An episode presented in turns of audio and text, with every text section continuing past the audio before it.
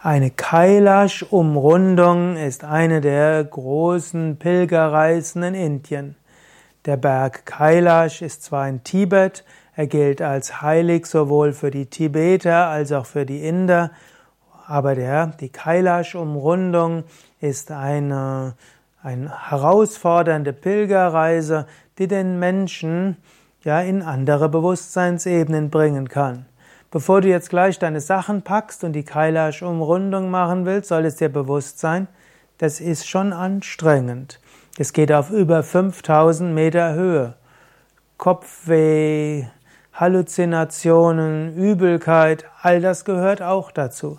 Körperliche Anstrengung. Ich muss zugeben, ich selbst habe noch nie an einer Kailash-Umrundung teilgenommen, aber ich kenne einige, unter anderem meinen Bruder, der das gemacht hat, und es war schon eine besondere Herausforderung.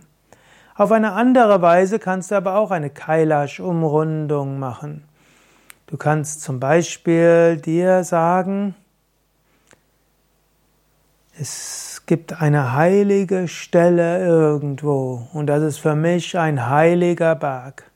Und aus Ehrerbietung gehst du dreimal um diesen heiligen Berg oder diesen heiligen Baum herum. So ähnlich wie es ja auch die Aussage gibt, Shiva und Parvati, von denen es ja auch heißt, dass sie auf Kailash sind, hatten zwei Söhne oder haben zwei Söhne, Ganesha und Subramanya, und die beiden haben einen Wettstreit gehabt, wer als erstes dreimal die ganze Welt umquert. Und Subramanya hat sich auf seinen Pfau gesetzt und mit großer Geschwindigkeit ist der Pfau durch alle drei Welten und Subramanya hat so dreimal die Welt umquert. Ganesha hat Parvati und Shiva, seine Eltern, gesehen und wusste, sie sind letztlich die Manifestation von reinem Bewusstsein Shiva und der kosmischen Energie Shakti.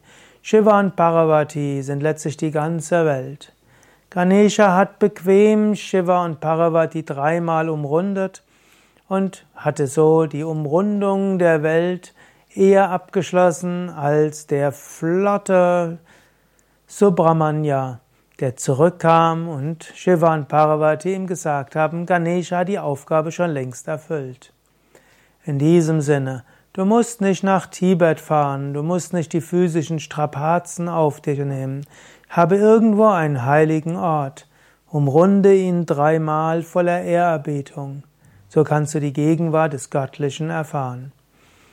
Mein Name Sukadev von www.yoga-vidya.de